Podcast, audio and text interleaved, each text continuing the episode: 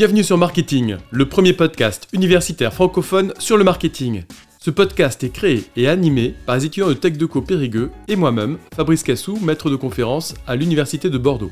Notre objectif est de vous partager du lundi au vendredi notre passion et notre curiosité sur le monde du marketing. Alors bonne écoute Euh, Est-ce que vous pourriez vous présenter en quelques mots? Alors, je suis Grégory Fourré, je suis le fondateur des boulangeries Firmin. Euh, je suis papa de trois enfants. Voilà, je vis euh, sur les hauteurs de Périgueux à Bassillac. D'accord. Est-ce que vous pourriez nous présenter le concept de Firmin justement euh? Alors, Firmin, c'est un concept de boulangerie de restauration rapide à la française, euh, qui a une quinzaine d'années maintenant. Le premier magasin est à Périgueux, Cours Saint-Georges. Je l'ai créé en 2006.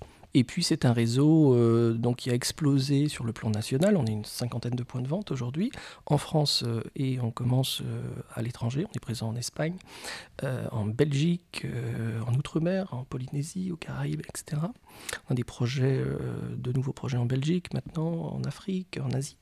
Donc on fait deux métiers, la boulangerie, on pétrit le pain sur place devant les gens, on continue sur la journée, comme vous le voyez sur notre dizaine de magasins périgourdins. Et puis la restauration, et en restauration on va au-delà du sandwich, quiche, pizza euh, traditionnel qu'on peut trouver dans une boulangerie. On fait aussi euh, dans euh, un certain nombre de magasins des grillades à la plancha, des frites fraîches maison, des plats chauds faits maison également. Tout ça toujours calé sur la valeur du titre restaurant. C'est-à-dire qu'on mange chez Firmin un plat, un dessert au choix, une boisson au choix pour 7,40€ aujourd'hui. Et euh, toute notre offre s'inscrit euh, plus largement dans une offre qui structure euh, énormément la filière de la boulangerie française aujourd'hui, qui est le fameux 3 plus 1 gratuit. Donc à chaque fois qu'un client va acheter trois produits chez nous, on va lui en offrir un quatrième, le moins cher des quatre. hein. Et nous sommes les seuls, le seul acteur de la boulangerie à, à pratiquer le 3 plus 1 gratuit sur tout et tout le temps. C'est-à-dire on le pratique d'une façon beaucoup plus poussée que ce que vous pouvez voir chez euh, nos concurrents, qui sont beaucoup plus gros que nous, que sont euh, les boulangeries Marie Blachère et Ange par exemple. D'accord. Euh, Pourriez-vous nous expliquer le choix du nom Firmin justement aussi euh?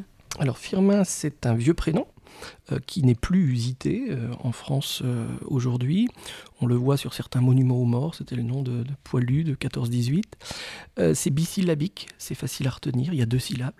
Ça se prononce de la même façon dans plein de langues. C'est euh, aussi quand on est, alors là il faut remonter chez nos grands-parents, voire nos arrière-grands-parents, quand on est plutôt rural, euh, Firmin c'était le journalier, le tâcheron, euh, donc des notions d'authenticité, de rusticité, de terroir. Et quand on est plutôt urbain, c'était euh, un garçon de café, Firmin. Euh, donc euh, chemise blanche, tablier noir, et donc des notions de service, gastronomie, restauration. Donc deux systèmes de valeurs qui correspondent bien à nos deux métiers que nous faisons, boulangerie, ancrée dans le terroir, et, et la restauration. D'accord. Euh, comment est composée votre clientèle aujourd'hui Alors, notre clientèle est, composée euh, d'un flux de population, de gens qui viennent en voiture, euh, essentiellement composé des migrations pendulaires, c'est-à-dire les trajets domicile-travail quotidiens. Et puis, on sert également ce qu'on va appeler un stock de population, composé de deux éléments, les résidents. C'est-à-dire les personnes qui habitent autour du point de vente, dans un rayon de 500 mètres euh, environ, qu'on va appeler la zone de chalandise. Et c'est des gens qui vont venir à pied compenser la faiblesse du flux véhicule une soixantaine de jours par an, les dimanches et jours fériés. Donc c'est grâce à ça que sur 60 jours par an, euh, on a un chiffre d'affaires qui se tient. Et la deuxième partie de ce stock de population, ce sont les actifs locaux, c'est-à-dire les, gens qui travaillent dans la zone de chalandise et qui n'ont pas de cantine. euh, parce que leur entreprise est trop petite, dont l'entreprise n'est pas desservie par des food trucks, ce qu'on peut voir en, en région parisienne notamment. Et donc notre euh, clientèle, c'est ce flux de population, hein, les gens qui vont au boulot, qui en reviennent, les gens qui habitent sur place et les gens qui travaillent sur place. D'accord. Euh, donc quels sont vos produits et euh, quels sont leurs avantages concurrentiels euh Alors, notre produit phare, c'est euh, le pain, et derrière le pain, la baguette, qui est le produit le, le plus consommé en France. C'est un produit d'appel. Euh, un produit d'appel qu'on va rendre addictif euh, en y incorporant des graines de sésame torréfiées. Donc on fait en sorte que nos clients reviennent nous voir mécaniquement parce qu'il y a des effets cliqués euh, dans la vie en général et dans le goût aussi. C'est-à-dire quand on a goûté une baguette qui a plus de goût, on va naturellement revenir à celle-ci. Ça c'est le produit d'appel. C'est ce qui fait rentrer des gens dans les boulangeries. On rentre pour euh, dépenser un euro et acheter une baguette. Et puis il se passe quelque chose parce que nos clients en fait euh, ressortent de nos points de vente avec euh, un panier moyen d'environ 6 euros. Ça veut dire qu'entre l'intention d'achat, le fait de rentrer dans une boulangerie pour acheter une baguette, et euh, le moment où ils en ressortent, il s'est passé quelque chose. Et donc, euh, on a plongé les gens dans un univers, euh, celui de la boulangerie et de la restauration, qui va permettre d'étendre le besoin du client. Hein. Le, client est initialement rentré pour satisfaire un besoin alimentaire, manger, euh, venir chercher la, baguette qui va accompagner son repas, puis s'aperçoit qu'on peut lui proposer son repas lui-même, euh, des desserts, euh, des boissons, etc. Et c'est ce qui fait qu'on a un, formidable développement d'intention d'achat, et tout ça est conforté évidemment par le, le 3 plus 1 gratuit. D'accord. Pouvez-vous nous expliquer votre système de production sur les recettes de boulangerie? Alors, nos recettes, on, fabrique euh, l'intégralité euh, de nos pains sur place, dans chaque point de vente, euh, avec les mêmes processus et les mêmes matières premières, qu'on soit à Papeete, sur l'île de Tahiti, en Polynésie, ou aux Abîmes, en Guadeloupe, aux Caraïbes, ou à Périgueux, Cours-Saint-Georges, eh bien, c'est la même baguette firmin, avec la même farine, le même processus de fabrication. Et pourtant, on n'a pas formé euh, dans notre magasin euh, école à Périgueux euh, nos franchisés et collaborateurs guadeloupéens ou tahitiens. Ça aurait coûté trop cher de les faire venir. et donc nos processus de panification, de fabrication du pain sont extrêmement simplifiés. on a rendu accessible à des non-professionnels ce métier de boulanger on peut imaginer que c'est pas très compliqué de faire du pain. Hein, on mélange de l'eau, de la farine, euh, du sel et de la levure ou un levain. Euh, pas c'est pas compliqué du tout de faire du pain. C'est compliqué de faire du bon pain. Et c'est encore plus compliqué de faire du bon pain qui va se garder longtemps. A fortiori, quand aujourd'hui le consommateur euh, congèle son pain euh, dans des conditions euh, catastrophiques. Hein. On revient des courses, on met le pain dans le congélateur bahut qu'on a dans le garage avec les pizzas, les glaces, tout est entassé, rien n'est emballé. Voilà. Puis on sort un bout de pain 15 jours plus tard quand on en a besoin. Et eh bien là, on attend, le consommateur aujourd'hui attend que ce pain reste très bon. Et donc, l'art aujourd'hui de faire du pain, malgré le fait qu'on n'utilise pas de boulanger, eh ben, c'est ça en fait. Hein. C'est satisfaire le besoin du consommateur très loin par rapport à son acte d'achat dans le temps. Donc nos processus de, fabrication sont simplifiés. Euh, on euh, a rendu le métier de boulanger accessible à des papas et des mamans qui cuisinent à la maison. Ça veut dire qu'on a euh, un système productif qui est très normé, euh, avec des matériels qui sont intelligents au départ. C'est-à-dire que quand on veut euh, tourner le pétrin dans un sens, puis dans l'autre, 30 secondes, et puis 5 minutes dans l'autre sens, tout ça est préprogrammé, il n'y a pas à réfléchir. Et de la même façon, les ingrédients qu'on va mettre, donc notre farine, eh bien, elle est intelligente elle aussi, de sorte à corriger toutes les erreurs de manipulation qu'un non-professionnel pourrait, faire. D'accord. Euh, comment renouvelez-vous votre offre et est-ce que vous réussissez à innover euh alors, on a la chance d'être sur un métier euh, pour lequel le client n'a pas des euh, attentes énormes en termes d'innovation. C'est-à-dire qu'on a un fond de vitrine, c'est-à-dire une base produit euh, qui est plutôt constante. On a simplement besoin de la dynamiser pour éviter que nos clients se lassent et, s'endorment. même, donc, on crée par exemple une quinzaine de pâtisseries nouvelles par an. En ce moment, dans, vous voyez dans nos magasins, on affiche le Banofi.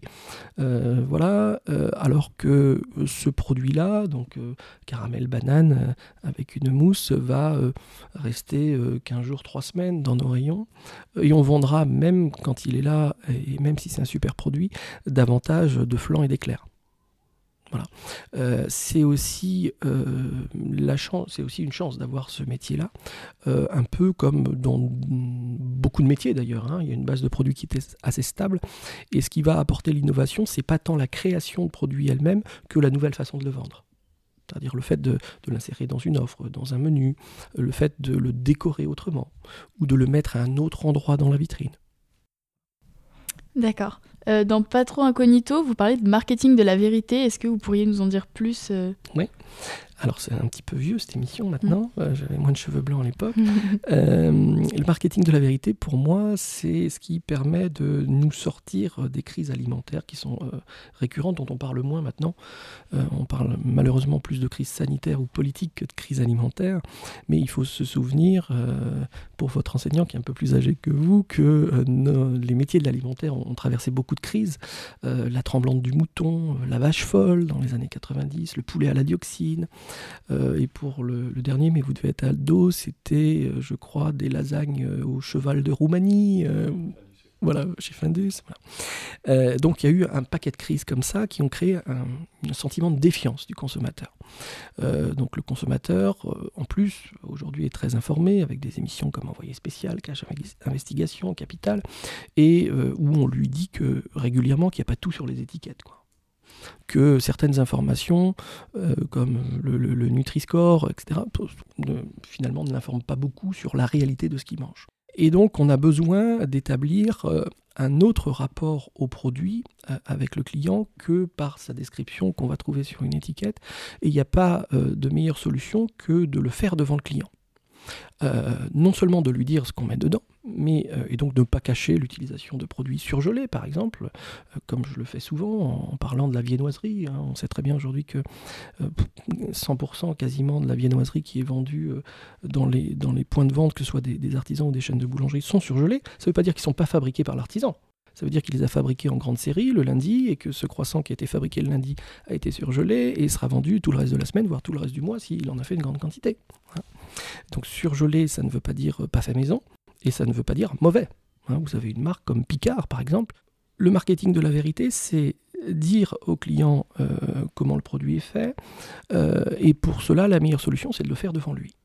Et donc chez Firmin, tous nos produits sont faits devant nos clients en continu sur la journée. Euh, quand on conçoit un magasin, quand on dessine un magasin, on, ouvre 10 magasins cette année. Il y en a deux qui ont déjà ouvert depuis le début de l'année. Il y en a 8 autres qui vont ouvrir un petit peu partout en France et en Europe. Euh, on commence par, c'est un peu le sketch de Coluche avec l'allume-cigare. Vous savez, on a mis l'allume-cigare, on a construit la voiture autour. Eh bien, nous, on, commence par mettre le pétrin et on construit le magasin autour. C'est-à-dire que le pétrin est le centre du magasin et il est dans l'axe de vue du client quand il rentre dans le magasin que le client comprenne instinctivement que euh, le pain est fait sur place. Et puis, euh, il y a à droite ou à gauche de ce pétrin, euh, et en cela, l'agencement du magasin, sert énormément ce marketing de la vérité. à droite ou à gauche, on a un côté cuisine où on va voir les gens assembler des salades, faire les pizzas, etc plus on va produire devant les gens, plus on va euh, cuire les produits devant eux, plus on va les amener directement en vitrine sans qu'ils passent par un laboratoire ou une chambre froide, mieux c'est pour servir la vérité. Et donc le marketing de la vérité, c'est ça, c'est dire ce qu'on fait et le faire euh, devant le consommateur. Euh, selon vous, quels sont vos concurrents directs et sur quelle stratégie appuyez-vous, vous appuyez-vous pardon, pour vous différencier? Alors, nos, nos concurrents sont, relèvent de deux univers. Euh, il y a celui de la boulangerie euh, traditionnelle, où il y a des grands acteurs et des petits. Euh, donc évidemment, on a moins peur des petits, hein, les, artisans historiques. Certains nous font très peur quand même, ceux qui sont très bons, les meilleurs ouvriers de France, etc., qui ont une assise euh, locale très forte, qui font très bons produits, qui sont des grands professionnels, etc. Et puis, euh, il y a des acteurs beaucoup plus gros qui nous font peur aussi, donc on va éviter de se mettre à côté ou en face. Euh, j'ai cité Marie Blachère ou Ange, par exemple. Il y en a un autre qui vient du nord de la France, qui s'appelle Louise, qui compte 140 points de vente, qui est aussi un, grand acteur. donc, on va surfer entre ces deux types d'acteurs dans l'univers de la boulangerie. Et puis, du fait de notre deuxième métier, la restauration, euh, on rencontre aussi des grands et des petits. Donc les grands, euh, ça va être Burger King, McDo, etc qui font des produits euh, différents des nôtres, donc ça ne nous gêne pas d'être dans leur environnement. Et puis les petits, c'est plutôt tous les acteurs de la restauration, les petits restaurants, ou les restaurants locaux qui vont desservir nos clients. Hein. donc les actifs locaux qui ont besoin de se restaurer le midi, ça veut dire des gens qui vont vouloir manger pour la valeur d'un ou deux tickets restaurants. Donc on va, euh, quand on est en province, plutôt raisonner sur euh, des restaurants, euh, comme on le voit, des restaurants portugais par exemple sur Bordeaux, ou des restaurants asiatiques sur la région parisienne. On a, de la concurrence dans la boulangerie et de la concurrence dans la restauration, et on surfe entre les deux. Alors surfer entre les deux, ça veut dire que il faut prendre les bonnes vagues, et donc on va prendre les vagues, c'est les produits que les autres ne font pas, c'est les services que les autres ne font pas. Euh, et dans les services que les autres ne font pas ou mal, on va trouver le stationnement, par exemple. Aujourd'hui, le, consommateur, il se déplace plus sur ses deux jambes, il se déplace sur ses quatre roues. Euh, et donc, euh, il a besoin de garer sa voiture quelque part. Et donc, bah, on va faire en sorte d'avoir des parkings plus grands, plus accessibles que l'artisan historique qui, lui, a un emplacement historique et ne dispose pas de ce parking. Hein, il y a quelques places de parking qui sont municipales, euh, qui sont tout le temps prises. Euh, Donc euh, c'est un des éléments différenciants hein, d'offrir cette capacité de stationnement à nos clients.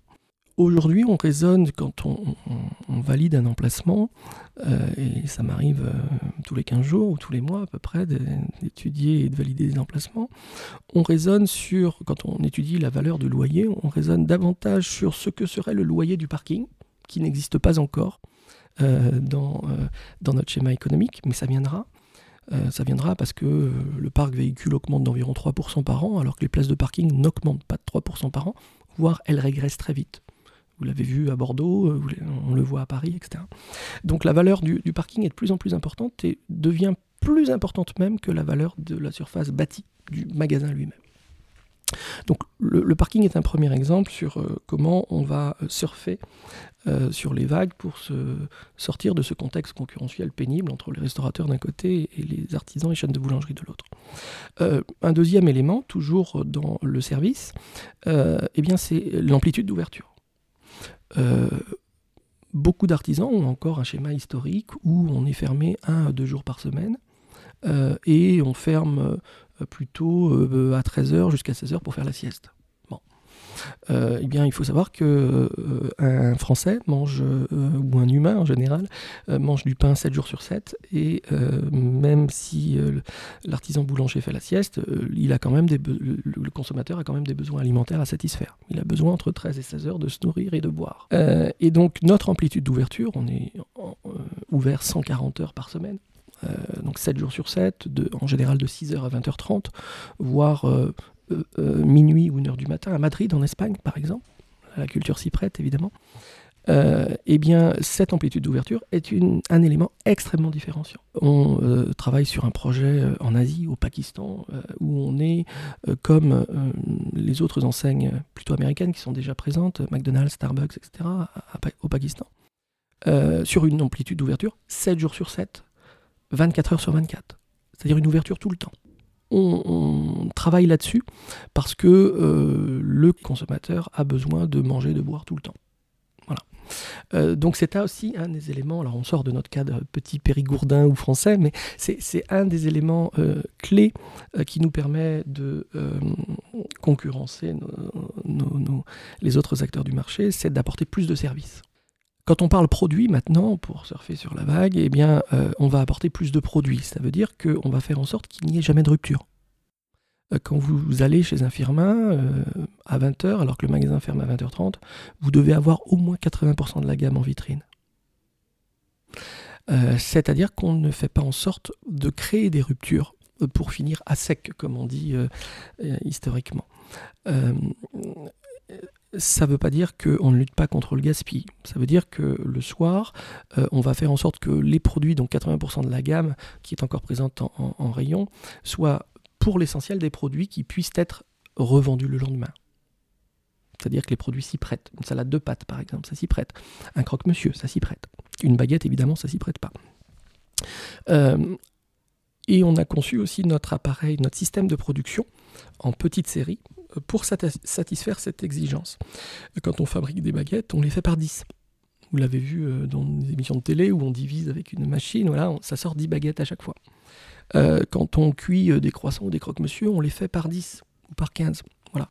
On travaille en petite série de sorte à pouvoir proposer à nos clients jusqu'à le plus tard possible le soir, jusqu'à la fermeture, 80% de la gamme de produits. Et ça, c'est aussi un élément différenciant par rapport euh, à l'artisan euh, qui va, euh, l'artisan boulanger qui va avoir des ruptures très tôt, en début d'après-midi, voire en fin de matinée. Et puis c'est aussi différenciant par rapport au, restaurant. Hein, le restaurant, en dehors des deux services, point de salut. Voilà. et donc, bah, voyant les faiblesses de ce tissu concurrentiel, c'est assez facile de créer une offre. Il suffit de proposer à manger tout le temps. Hein? 140 heures par semaine chez Firmin, vous avez alors c'est pas la même euh, c'est pas le même type de plat, c'est pas le même prix, etc. Mais au moins vous pouvez vous restaurer, manger une pizza, un plat du jour, euh, un croque-monsieur, euh, un sandwich, etc. Un burger. et donc en fait sur un marché quel qu'il soit, bah, la base Hein, c'est de comprendre les faiblesses de ses, de ses concurrents et de construire son offre à partir de ça. Et cette offre, il s'agit soit d'une offre de produit, soit d'une offre de service. Et quand vos concurrents sont très forts en produit, hein, McDonald's c'est très fort en produits, les boulangeries d'Alain Pichard à Périgueux sont très fortes en produits, c'est des très bons produits, etc. Eh bien, il faut juste créer du service supplémentaire. Et puis, quand on peut parce qu'on a euh, des volumes un peu plus importants, des meilleures capacités d'achat, etc., eh ben, il faut créer du prix. Créer du prix, ça veut dire créer une offre euh, qui, sera, qui sera plus accessible euh, sur le plan prix. et ça, c'est le 3 plus 1 qui nous permet d'être présent en permanence sur le prix. Quels sont vos types de boulangeries actuellement? Alors, on a, on a deux types euh, de boulangeries euh, qui correspondent à des positionnements euh, différents. en fait, nos boulangeries doivent ressembler à nos clients. D'un point de vue graphique, je vais vous prendre un exemple que vous connaissez peut-être, Trélissac. On est présent dans le Grand Frais, à côté de Picard. Et ce magasin, on, on l'a refait il y a 5-6 ans. Euh, il était très beau avant, on avait mis euh, des corniches, des petites lumières, etc. Et puis il marchait pas. Il marchait pas parce qu'il était trop beau. Les gens regardaient, euh, voilà, de l'extérieur, etc. comprenaient pas trop ce que c'était. Voilà, ça faisait cher parce que c'était plutôt bien décoré. On avait pris un décorateur d'ailleurs. C'est le seul magasin en France où on avait pris un décorateur à cette période-là. et donc, c'est là que j'ai compris qu'un magasin qui ne rentrait pas dans son environnement pouvait pas fonctionner il fallait qu'un magasin ressemble à ses clients. Et les clients de Trélissac, c'était quoi? C'est des gens euh, qui viennent de toute la de Périgueux et qui viennent une fois par semaine remplir un caddie. Euh, et donc il faut pouvoir rouler facilement en caddie. Il faut des offres parce qu'on a l'habitude d'acheter euh, les promos quand on va à Lidl à côté ou à Grand Frais. Voilà. et donc il fallait une offre volumétrique. Hein. On achète les oranges par kilo, le pack de lait par 6, etc.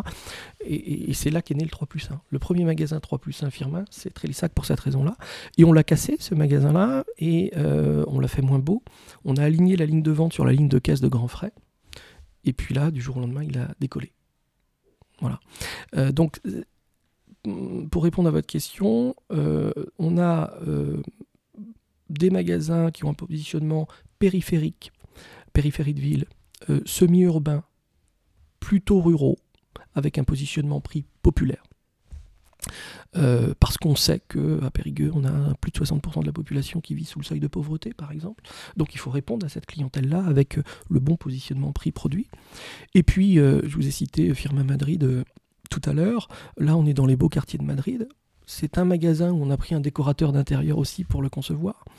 Euh, nos clients sont, euh, les premiers clients le matin, c'est les acteurs de Casa del Papel, par exemple. Euh, les beaux garçons, je ne sais plus son nom de cet acteur, voilà, mais il vient prendre son petit déjeuner à Madrid tous les matins. Et puis on commence dans ce magasin par servir 160 petits déjeuners, parce que les Madrilènes, dans les beaux quartiers, ne déjeunent pas à la maison. Hein, ils déjeunent comme les Américains à l'extérieur. Euh, et, on ne vend pas de pain au chocolat parce que le madrilène, euh, le pain au chocolat, c'est français. Hein. C'est pas pour euh, le, bon espagnol. Donc, on, fait des petits pains firmins de 5-6 cm qu'on fait toaster. On fait une purée de tomates maison avec de la fleur de sel, de l'huile d'olive. Et voilà ce qu'est le petit déjeuner pour 2,60€. Donc, c'est un café avec deux petits pains firmins et sa purée de tomates. Voilà ce que c'est le petit déjeuner firmin à Madrid. Et nos clients sont en costume cravate et en tailleur. Voilà. Donc euh, on a ce positionnement plutôt populaire, périphérie de ville, plutôt rural en France. Euh, on n'est pas à Paris intramuros, par exemple. On, a, on fait le quatrième magasin en, banlieue parisienne en ce moment, vers Saint-Denis, mais on n'est pas présent et on ne sera jamais présent à Paris intramuros. Il y a des chaînes qui font ça très bien, Paul, Eric Kaiser, etc. voilà, on sera nous toujours présents par, par contre en, en, banlieue et on sera et on est toujours présent dans des petites agglomérations, dans des petites villes comme Périgueux, c'est 30 000 habitants, où là on a vocation à occuper le terrain et à faire euh, plusieurs magasins pour satisfaire cette clientèle populaire. Et puis par opportunité de temps en temps, quand on a euh, une capacité à développer le deuxième côté firmin, ce, côté, mm, euh, côté élitaire, eh bien on le fait. Voilà, on le fait et ça c'est plutôt un modèle export. Export, ça veut dire que on est dans les capitale de grands pays, hein, comme, euh, comme Madrid ou Islamabad, euh, et on va euh, toucher une clientèle d'affaires avec un positionnement haut de gamme. Très bien. Pourriez-vous nous présenter la configuration de la boulangerie Idouane Firmin en quelques mots, s'il vous plaît? La configuration, c'est un carré de 200 mètres carrés. un carré parce que c'est facile à aménager. Et puis on a besoin, alors idéalement plutôt rectangle d'ailleurs, pour qu'il y ait le plus de vitrines possible. Hein, parce que la vitrine, c'est ce qui nous permet, dans le marketing de la vérité, de montrer euh, depuis l'extérieur ce que nous faisons. Et ça, c'est rassurant. Donc, euh, il vaut mieux que ce soit un rectangle. Euh, au cœur de ce rectangle, on va trouver le pétrin. D'un côté, le four et de l'autre côté, la partie cuisine. Et on va trouver la ligne de vente, donc, comme son nom l'indique, droite et non pas avec des formes alambiquées, euh, rectangulaires ou, euh, comme on peut le voir sur certains magasins historiques sur Périgueux. la forme idéale, c'est la ligne droite parce que c'est ce qui structure notre comportement d'achat depuis que nous sommes nés, depuis qu'on vous promène dans un petit chariot qu'on appelle, encore le caddie, même si je crois que la, société est en train de disparaître malheureusement. vous avez été structuré à vous promener, votre maman vous poussait dans un caddie, dans les linéaires, comme on dit, de la grande distribution. Et donc, euh, pour vous, euh, une offre de produit, elle est conçue en ligne, euh, une ligne qui est assez longue, qui est bien éclairée et qui est dense en termes de produits. Voilà, voilà comment on configurerait un firma idéal. Très bien, merci. Concernant votre concept de kiosque boulangerie, pourriez-vous nous en dire aussi quelques mots, s'il vous plaît? Alors, le concept de kiosque, c'est un concept que j'ai créé il y a 3-4 ans maintenant, juste avant le Covid. Pour l'instant, on n'en a installé qu'un. Euh, il faut 25 heures d'avion pour aller le voir. Mais vous le trouvez facilement sur Facebook. Vous tapez Firma Tahiti et, vous le verrez. Euh, donc, c'est un concept de boulangerie modulaire. On a, a plusieurs euh, projets en ce moment de kiosques, pareil dans des îles. Euh, qui permet euh, d'être présent euh, là où ça, d'être présent à un moindre coût. Un kiosque, ça coûte tout compris environ moins de 200 000 euros, alors qu'un magasin en dur en France, c'est plutôt 350 000 euros hors taxe, et ça va plutôt être 400, 450 000 à l'étranger quand on fait un positionnement haut de gamme. Donc un kiosque, ça coûte deux fois moins cher qu'un magasin. ça va très vite à monter. Euh, alors Tahiti, pour monter ce kiosque, moi, c'était moi le chef de chantier, bien sûr. Euh, je suis parti trois semaines à Tahiti en me disant on va monter, on va piloter. Il y avait une quinzaine d'ouvriers sur le chantier pour euh, faire les raccordements, le parking, monter le kiosque, etc. Euh, et, je me suis dit, bon, bah, je vais servir de chef de chantier pendant une semaine et je vais me reposer pendant 15 jours. Mais en fait, non, j'ai monté le kiosque avec eux pendant 15 jours, ce qui fait tellement chaud à partir de 10 heures du matin qu'on travaille beaucoup moins vite, on peut le comprendre. Euh, et donc, c'est fait pour euh, mettre de la boulangerie firmin là où ça serait compliqué de le faire dans les formes classiques avec une construction traditionnelle. C'est fait aussi pour répondre à des zones de chalandise qui peuvent être fragiles, c'est-à-dire petite sur le plan économique, il n'y a pas une grosse capacité à faire du chiffre d'affaires. Donc c'est bien que le kiosque coûte moins cher parce que ça rend le seuil de rentabilité, le fameux point mort, plus accessible. Hein. il est plus facile à atteindre. Et puis euh, les zones qui peuvent être fragilisées, c'est parce que euh, euh, il y a des concurrents qui n'étaient pas présents qui peuvent arriver. Euh, ou bien il euh, y a euh, des grands ensembles constructifs qui peuvent être détruits. Hein. Aujourd'hui, on rase les HLM sur 10 étages pour faire des écoquartiers sur deux ou trois étages. On se demande où on met les gens, mais bon, c'est comme ça. et donc tout ça, c'est le kiosque, ça sert à répondre à tout ça. Euh, on en a installé qu'un, j'ai bon espoir qu'on en installe d'autres rapidement. Euh, la fragilité du kiosque, c'est qu'on est quand même sur une vente ouverte sur l'extérieur, c'est-à-dire qu'on est extrêmement tributaire des intempéries.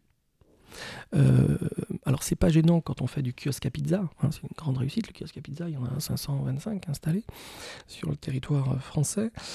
c'est pas gênant parce qu'il n'y a pas de vitrine.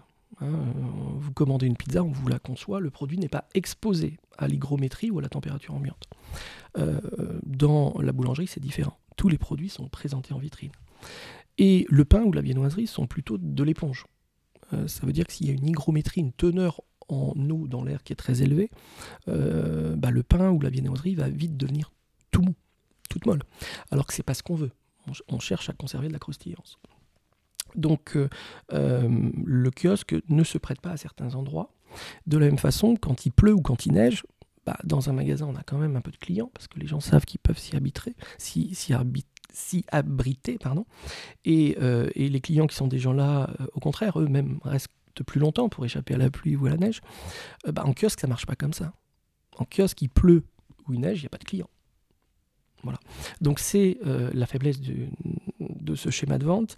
Et puis il y en a une deuxième, c'est le linéaire, comme la, on parlait des linéaires euh, il y a un instant, comme le linéaire est plus court, on a à peu près 4 à 5 mètres de, vitrine dans un kiosque, c'est deux fois moins que dans un magasin, et ben mécaniquement on a une capacité deux fois plus faible de faire du CA, chiffre d'affaires. Voilà, donc euh, euh, on a conscience de tout ça et c'est ce qui nous permet de choisir dans les années qui viennent d'implanter les kiosques aux bons endroits. Euh, on le conçoit aussi comme un, magasin secondaire à partir d'un magasin plus gros. Euh, parce que au-delà du kiosque, eh il faut quand même une capacité de stockage, une chambre froide négative, une réserve sèche pour stocker les emballages. Euh, et donc c'est bien de disposer de la structure d'un magasin situé dans un environnement de 10-15 km pour desservir le kiosque et pour faire ça. Voilà. Donc c'est un concept de vente qui a vocation à se développer, mais qui en est encore qu'à ses débuts.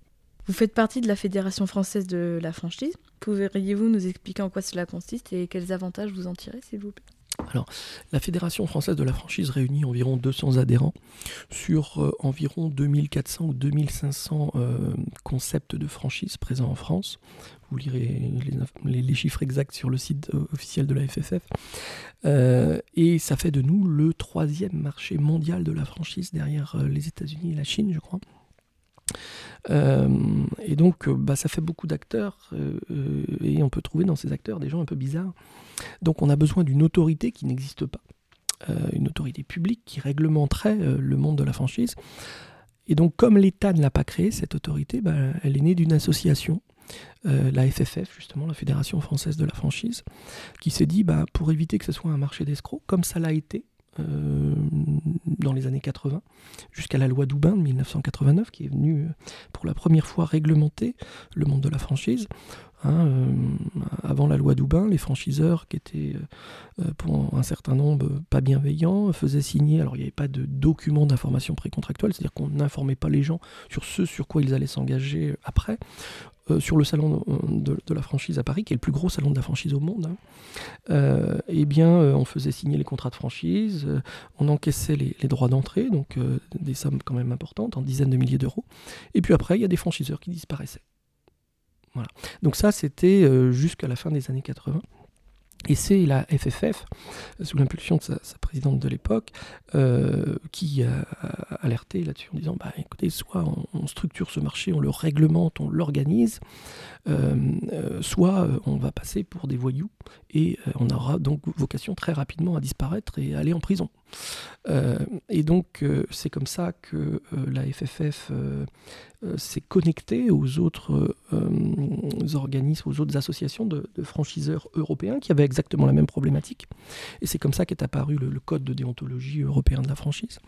Euh, et c'est comme ça que la profession s'est structurée, a eu accès euh, aux politiques, a eu accès au ministère du commerce, euh, de l'industrie, etc. Et a amené sa connaissance de l'univers de la franchise pour faire évoluer le, droit. et c'est là que bah, on a dit qu'il fallait prévenir par écrit, en dehors d'un discours commercial, les candidats à la franchise. Hein, c'est la loi du 31 décembre 99, 89, euh, pardon, dite loi Doubin. Euh, et donc, euh, chaque franchiseur aujourd'hui doit remettre un document avec un certain nombre d'informations qui sont clairement énumérées par le Code du commerce, au moins 21 jours avant la signature d'un contrat de franchise et avant tout paiement de droit d'entrée. Alors chez Firmin, on remet le DIP plutôt six mois à l'avance, avant la signature du contrat, donc le, candidat a énormément de temps pour se renseigner. Dans ce document, on va trouver la liste de tous les points de vente. On va trouver euh, mm, la liste des mouvements sur les 12 derniers mois, c'est-à-dire les points de vente qui ont fermé, qui sont sortis du réseau, qui ont été créés, et les raisons de cela. Euh, on va trouver euh, les comptes annuels sur les deux dernières années du franchiseur. Hein, c'est important pour un candidat à la franchise de savoir avec qui il s'engage. Est-ce que c'est une entreprise rentable, pas rentable? Est-ce qu'il y a plus d'ouverture que de fermeture, etc. dans un réseau? Euh, et donc ça, c'est euh, euh, quelque chose qui est devenu très important aujourd'hui, qui, structure vraiment le secteur de la franchise en France et dans l'Union européenne. Et ça assainit énormément ce marché. donc faire, pour répondre à votre question, faire partie de la, la FFF, la Fédération française de la franchise aujourd'hui, pour une enseigne comme nous, c'est être le plus proche possible de l'organe qui est le plus influent et le plus sage dans le, milieu de la franchise pour faire évoluer le droit de la franchise dans le bon sens. Et puis, à travers le système d'agrément et d'audit de ses adhérents, aussi choisir les acteurs. Euh, et aujourd'hui, être euh, membre de la Fédération française de la franchise, euh, c'est une garantie pour, le, pour les candidats à la franchise qui rejoignent une enseigne. Ça veut dire que le, franchiseur avec lequel il s'engage bah, a été audité par le Collège des experts de, la Fédération française de la franchise. Donc on a vérifié que son DIP était rédigé dans les règles de l'art, que son contrat de franchise était rédigé correctement, euh, qu'il n'y avait pas d'abus de droit, euh, d'abus de position du franchiseur, euh, que les franchisés qui sont audités par la FFF tous les ans, euh, que les franchisés sont heureux et que euh, ce pourquoi ils ont signé est la réalité de ce qu'ils font tous les jours et également euh, la réalité de leur rapport avec le franchiseur. Voilà. Donc c'est une garantie de, sécurité, de fiabilité et de pérennité pour, pour le franchisé aujourd'hui que d'avoir un franchiseur membre de la FFF. Vous avez vos propres points de vente et d'autres sont en franchise. Du coup, pourquoi franchiser et comment manager un réseau mixte? Alors, euh, la plupart des, franchises sérieuses, des franchiseurs sérieux, sont nés d'une forte expérience succursaliste. Parce que pour euh, euh, mettre en place un, concept, pour le formaliser, pour le structurer, pour le modéliser, pour qu'il soit duplicable, bah, il faut déjà l'avoir éprouvé pas mal et avoir déjà fait des copier-coller pour soi-même, avant de prétendre pouvoir le faire pour les autres. Euh, donc euh, tout euh, franchiseur doit avoir une expérience succursaliste suffisante pour devenir franchiseur. La loi Doubin d'ailleurs exige qu'il y ait au moins un point de vente qui est un point de vente succursaliste minimum qui est au moins deux ou trois années d'expérience. C'est pas le cas dans tous les pays. Aux États-Unis, par exemple, vous n'avez pas besoin d'avoir une succursale pour être franchiseur. Le premier franchiseur mondial, Subway, plus de 50 000 points de vente, n'a pas de succursale nulle part dans le monde. Euh, c'est un des problèmes d'ailleurs sur certains marchés, dont le marché français. Euh, donc euh, l'expérience succursaliste est importante. Après, quand on a cette expérience, au bout d'une dizaine d'années, quand on commence à faire de la franchise, à avoir des points de vente franchisés, et qu'on compare la rentabilité à travers l'EBE, l'excédent brut d'exploitation, des franchisés et des succursales, on s'aperçoit qu'il y a un net écart. Et moi, la première fois où j'ai fait cette comparaison, euh, eh bien, euh, j'ai constaté que nos franchisés avaient un excédent brut d'exploitation deux fois et demi supérieur à mes succursales. Autrement dit, mes franchisés étaient deux fois et demi plus rentables que mes succursales. Rassurez-vous, elles l'étaient. Mais on pouvait l'être encore davantage. Et donc, euh, bah, je me suis posé la question du pourquoi. Hein, comment c'est possible On vend les mêmes produits au même prix, avec les mêmes prix d'achat, à peu près les mêmes prix de vente, on a les mêmes processus, on paye nos collaborateurs de la même façon. C'est quoi l'écart? Bah, L'écart, il, il, y a une, partie, euh, il y a une raison qui est facile à comprendre et une qui l'est moins. Euh, la première raison, euh, c'est que bah, en franchise, on met un patron dans un magasin. Et donc, un patron, il aura le comportement, comme on le dit dans notre culture juridique, de bon père de famille. Voilà. Et puis, il, aura la capacité d'être plus présent, d'être très présent. Il aura la capacité même s'il travaille que 40 euh, ou 50 heures par semaine, il aura, euh, j'ai bien dit que 40 ou 50 heures par semaine, parlera après si vous voulez, parce que patron, on travaille beaucoup. Euh, voilà.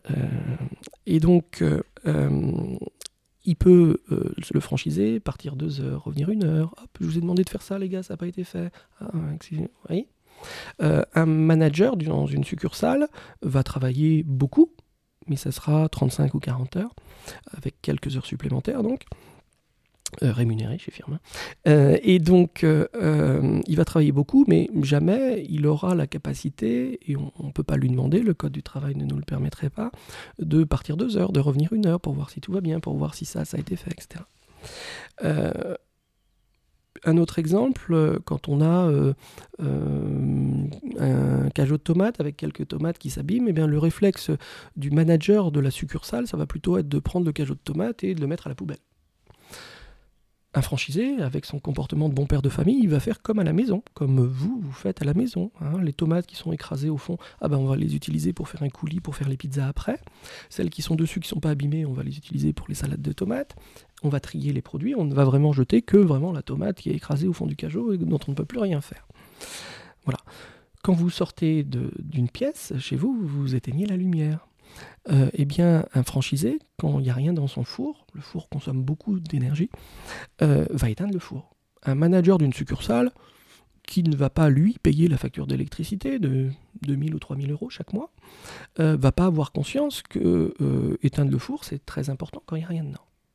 Donc on a des comportements dans une succursale et dans une franchise qui sont différents, liés à la nature de l'exploitation et liés à l'implication de celui qui dirige cette exploitation. Ça, c'est les raisons faciles à comprendre. La deuxième sorte de raison, qui est un peu plus technique, c'est notre Code général des impôts en France, qui euh, dit que quand euh, un holding, donc euh, la tête de réseau, rend des services à ses filiales, il doit refacturer ses services au réel, avec une marge de 5 à 10 c'est-à-dire que euh, un holding, donc euh, la tête de réseau, qui assiste des succursales qui sont en difficulté, ça décolle pas, euh, on n'a pas assez de clients, etc., bah, il va envoyer des animateurs réseau, qui sont des cadres supérieurs, qui coûtent euh, 5, 600, 800 euros par jour, avec les notes d'hôtel, de restaurant, leur voiture, etc., les frais de déplacement. Et donc il va en envoyer beaucoup pour assister beaucoup cette succursale, pour la dynamiser. Mais il est obligé d'en facturer ça. Et en refacturant ça, eh ben, la succursale qui dé- déjà pas rentable, eh bien, on continue de la rendre encore moins rentable. Autrement dit, le Code général des impôts qui impose à un holding de facturer ses prestations réelles ne permet pas de mutualiser les moyens. C'est un système qui est très libéral. A l'inverse, la franchise est un système qui permet de mutualiser les moyens. Un franchisé qui va très bien va payer ses royalties, environ 5% dans tous les réseaux, à- son franchiseur tous les mois. Et le franchisé qui fait un petit chiffre d'affaires qui va pas bien va aussi payer ses 5% de royalties. Le premier franchisé qui tourne très bien aura pas, pas d'assistance du franchiseur, il n'en a pas besoin, il cartonne tout seul. Et le deuxième qui tourne pas bien aura beaucoup d'assistance du franchiseur. Et ça ne lui coûtera pas plus cher, ça sera toujours ses 5% de son chiffre d'affaires. Voilà. Donc la franchise est un système, si on veut donner une dimension politique, je vous ai dit que le système succursaliste était très libéral, la, franchise est un système paradoxalement plutôt communiste. C'est-à-dire on peut vraiment mutualiser les moyens euh, et la tête de réseau peut assister celui qui en a vraiment besoin. C'est ce qui fait la force de la franchise. Elle permet de s'extraire de ce piège du Code général des impôts français hein, par le système de refacturation des prestations de services holding filiales. Voilà. Donc les- les deux, hein, pour euh, conclure sur cette question, les deux raisons, hein, c'est que euh, un- une, euh, alors une franchise est plus rentable qu'une succursale parce qu'il y a un patron dedans et parce que le franchiseur, enfin la tête de réseau, peut assister autant qu'elle le veut sans euh, euh, fragiliser un franchisé, le franchisé qui en a besoin. Est-il possible pour un franchisé de faire de la pluri ou de la multi? De la pluri, oui. Alors plurifranchise, c'est-à-dire exploiter plusieurs magasins de la même enseigne. Euh, oui, dans la mesure, euh, alors on va l'aider à le faire. hein. notre mm, franchisé le plus ancien, euh, il est en Seine-et-Marne, il s'appelle Aoumar El euh, il a renouvelé le mm, contrat de franchise de son premier magasin, qui était arrivé au terme de la neuvième année. C'est un ancien directeur de, Quick, donc une enseigne qui a un peu disparu maintenant. En charge de la formation des, franchisés. Il prépare son troisième magasin euh, et on l'accompagne pour ça. Euh, on a cinq ou six franchisés qui ont deux magasins euh, et on les a accompagnés pour ça. À chaque fois parce qu'ils avaient les qualités requises pour passer au deuxième ou au troisième magasin.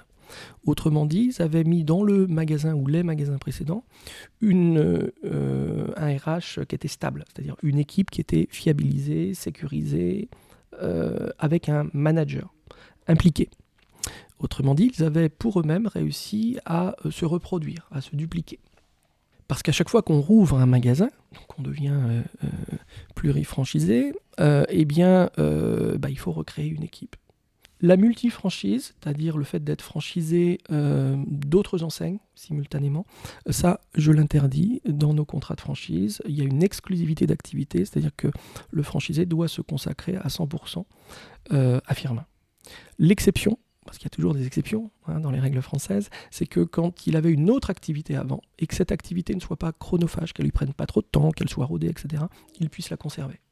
Ça, ça arrive assez euh, régulièrement que de jeunes chefs d'entreprise qui ont déjà une activité qui tourne toute seule veulent se diversifier et on les accompagne euh, euh, dans ce cadre-là. mais c'est pas vraiment de la multifranchise, c'est de la multi-activité. Hein. la multifranchise, je pense qu'on y viendra dès lors que euh, on aura euh, des candidatures à la franchise, ça nous est déjà arrivé mais je les ai refusées jusqu'ici, de gens qui ont déjà euh, plusieurs enseignes dans un portefeuille d'activité, donc c'est plutôt des investisseurs, plusieurs enseignes retail, commerce de détail ou de restauration, qui cherchent à diversifier ce, portefeuille d'activité. On, est en discussion en ce moment avec des gens au Moyen-Orient pour ça. Donc ça viendra. Ça viendra. Plurifranchise, donc euh, euh, oui, euh, avec plaisir dès lors que le RH est, fiabilisé. Et multifranchise, selon les cas. Comment faites-vous pour trouver de nouveaux franchisés et ainsi développer votre réseau à l'échelle nationale? Alors, nous avons pour ça deux canaux. Le premier, le plus gros vecteur de candidature, c'est le salon de la franchise, donc porte de Versailles à Paris, une fois par an. C'est le plus gros salon de la franchise au monde. Hein. J'ai déjà été au salon de la franchise à New York ou à Madrid on se croirait dans une euh, kermesse, euh, dans une salle des fêtes à jouer les tours. Hein. C'est assez impressionnant. Franchise Expo Paris est vraiment le temple mondial de la franchise. C'est sur un salon normal, celui que je viens de quitter la semaine dernière n'était pas normal, parce qu'il était rapproché de six mois du précédent, qui avait eu lieu euh, fin septembre. il avait pas eu lieu pendant deux ans à cause du Covid, donc c'était du rattrapage. Et donc ce salon-là avait été très bon, et celui-là, six mois après, donc les moins. Euh, on, sur ce salon, donc il y a euh, en général une dizaine de membres de l'équipe Firma, euh, trois quarts franchisés, parce que c'est je pense, plus intéressant pour des prospects, pour des candidats à la franchise, de rencontrer des franchisés que des salariés de la tête de réseau qui ont un discours très commercial, alors que les franchisés vont parler de leur vie. Ça, c'est le premier euh, canal. Donc, le Salon de la française de la franchise, c'est 35 euh, à 40 000 visiteurs sur une année normale, 500 euh, exposants. toutes les chaînes de franchise les plus dynamiques. Il y a quelques chaînes qui ne sont pas là parce qu'elles n'ont pas besoin d'y être. McDo n'est jamais présent, Paul n'est jamais présent parce que il ne euh, cherche pas le profil de gens qui se baladent sur le salon de la franchise. En moyenne, les, visiteurs du salon de la franchise, c'est des gens qui ont 80, 100 000 euros d'apport. Alors pour être franchisé Paul, il faut 500 000. Euh, franchisé McDo, ça doit être 500 000 ou 1 million. Euh, voilà, beaucoup de visiteurs, beaucoup d'enseignes. Pour nous, concrètement, sur 4 jours, on renseigne environ 400 personnes. 80 avec lesquels on va établir un, un, contact en, s'asseyant et en leur faisant remplir ce qu'on appelle une fiche contact, qui nous permettra ensuite de recontacter ces personnes-là. Euh, et sur euh, ces 80 fiches, euh, on a environ 40 personnes. On fait le salon de la franchise depuis une dizaine d'années maintenant, donc c'est à peu près la même stade tous les ans. 40 personnes qui vont répondre favorablement à un entretien téléphonique. c'est la deuxième étape. Et puis à la fin de cet entretien, si la personne euh, a vraiment euh, ciblé la boulangerie, la restauration, euh, elle, nous a expliqué dans son discours que bah, elle, était en discussion avec d'autres enseignes, etc. On va l'inviter à passer une journée découverte à Périgueux. Et c'est là que les choses difficiles commencent, parce que comme vous avez quelqu'un, j'ai eu la semaine dernière quelqu'un qui venait de Guyane, par exemple. Euh, voilà, Cayenne, en Guyane. Et donc cette personne-là, qui était venue exprès pour euh, Franchise Expo Paris, a dû différer son, son billet d'avion. Donc c'est coûteux, hein, la Guyane, c'est pas une relation, une, liaison quotidienne. Euh, et puis ensuite, il a fallu la faire venir à Périgueux. donc je vous raconte pas le parcours du combattant, le décalage horaire et tout le tout et donc ça, c'est l'étape importante. Ça traduit énormément le projet du candidat et euh, sa motivation pour Firmin. Hein, le fait qu'il puisse venir nous voir à Périgueux. Donc à Périgueux, on l'accueille à 6h du matin. En plus, on le fait se lever assez tôt, donc il arrive la veille. Il est accueilli par un animateur réseau qui va passer la matinée avec lui sur Saint-Georges, qui n'est pas, euh, et on le sait, le dernier magasin, c'est le premier. Donc euh, il est dans son jus, c'est un magasin qui a plus de 15 ans maintenant. certaines enseignes font ces journées d'immersion, qu'on appelle à peu près tous les journées découvertes, dans le magasin le plus récent, parce que c'est plus facile de convaincre quand un magasin est tout beau, tout neuf. Euh, mais ça, ça ne permet pas de dire la réalité d'une histoire. Hein. Et donc nous, on fait venir les gens à Périgueux pour qu'ils voient où tout a commencé euh, et où tout s'écrit tous les jours. Euh, et il voit l'activité siège à Périgueux. tous les 2-3 jours, on teste des produits. voilà. On forme, il y a quasiment en permanence un franchisé en formation, donc ça permet aussi d'échanger avec un franchisé qui est plus avancé dans son projet. Euh, à la suite de cette matinée d'immersion, euh, je reçois euh, la personne. On débriefe sur son immersion et puis on fait connaissance pendant 2-3 heures. Et Périgueux, il y a 6-7 franchisés maintenant, donc ça permet aussi à cette personne-là de rencontrer des franchisés sur les magasins historiques. Voilà. Donc euh, sur la fin de cette journée, qui est épuisante pour le, prospect, euh, bah, il sait si Firmin c'est fait pour lui ou pas. Quoi. Et donc le salon de la franchise, donc 400 personnes renseignées, 80 fiches contact, 40 prises de contact, entretien téléphonique après. On va avoir 15 journées découvertes. Et ces 15 journées découvertes vont se traduire par 4 à 5 contrats de franchise tous les ans. Voilà, ça c'est le premier canal de recrutement. Euh, le deuxième canal, c'est les émissions euh, de télévision euh, auxquelles vous m'avez peut-être déjà vu. Donc euh, la dernière c'était 7 à 8 live l'année dernière, qui a été rediffusée il y a quelques mois. Donc les émissions de télévision sur les chaînes nationales, je ne réponds qu'aux chaînes nationales, bah, ça permet de faire l'équivalent d'un salon de la franchise. Alors, ça me prend un peu de temps, parce qu'une émission de télé, c'est quelques jours de tournage. Ça coûte moins cher que le salon de la franchise. hein. L'investissement pour nous, le salon de la franchise, c'est 50 000 euros sur 4 jours. Entre la location euh, de, l'espace, euh, le standiste qui va aménager le stand, euh, le personnel, et puis les franchisés qui viennent pour certains de loin. On avait notre franchisé de, Madrid, là, notre franchisé de Guadeloupe. Voilà. Donc il y, a des- frais à tout ça, bien évidemment. Et donc une émission de télé, ça a les mêmes retombées qu'un salon de la franchise, mais ça n'a pas cet investissement. Voilà, c'est les deux principaux canaux. Quelles sont vos perspectives d'avenir pour Firmin? Alors, on est euh, là, on franchit un, un cap symbolique, celui des 50 points de vente. Et donc, vous savez, on avance par cap. hein, voilà, il faut une entreprise, la croissance d'une entreprise, c'est un peu comme un escalier. Quand on a atteint une marche, on veut euh, passer celle d'après. Et puis, euh, euh, l'objectif, c'est le palier qui suit. Voilà, et donc euh, le palier pour nous, c'est les 100 points de vente, naturellement. Euh, on n'avance pas à marche forcée pour ça, c'est-à-dire que on, on est maintenant sur une capacité d'ouverture de 8 à 10 points de vente par an. C'est ce qu'on sait faire, c'est ce qu'on fait plutôt bien. Euh, c'est ce qu'on avait arrêté de faire pendant le Covid. Euh, on a ouvert 9 magasins en 2020. C'était les magasins, alors ils ont ouvert pendant le Covid, mais c'était les projets de 2019 qui naissent un, peu plus tard. Et sur 2021, on n'en a pas ouvert parce qu'on ne savait pas trop où on allait. Et euh, les chaînes concurrentes qui ont euh, continué à ouvrir des magasins ont beaucoup d'expériences ratées. Parce qu'évidemment, quand on crée un point de vente, il faut qu'on modifie le circuit habituel de consommation euh, des clients.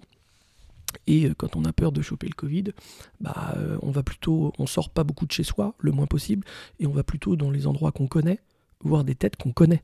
Comme ça, si euh, il y a un gars ou une nana de malade qui tousse là-bas, euh, voilà, on sait que euh, voilà. Donc, euh, euh, on ne s'aventure pas sur un nouveau euh, parcours de consommateur en période d'incertitude. Euh, c'est le cas, c'était le cas pendant le Covid, mais c'est aussi le cas depuis la guerre en Ukraine. On ne s'est d'ailleurs toujours pas remis euh, du Covid, puisque dans toutes les boulangeries aujourd'hui, il y a 20% de fréquentation en moins qu'avant le Covid, qu'avant 2019. Dans les restaurants, il y a 30% de fréquentation en moins qu'avant le Covid.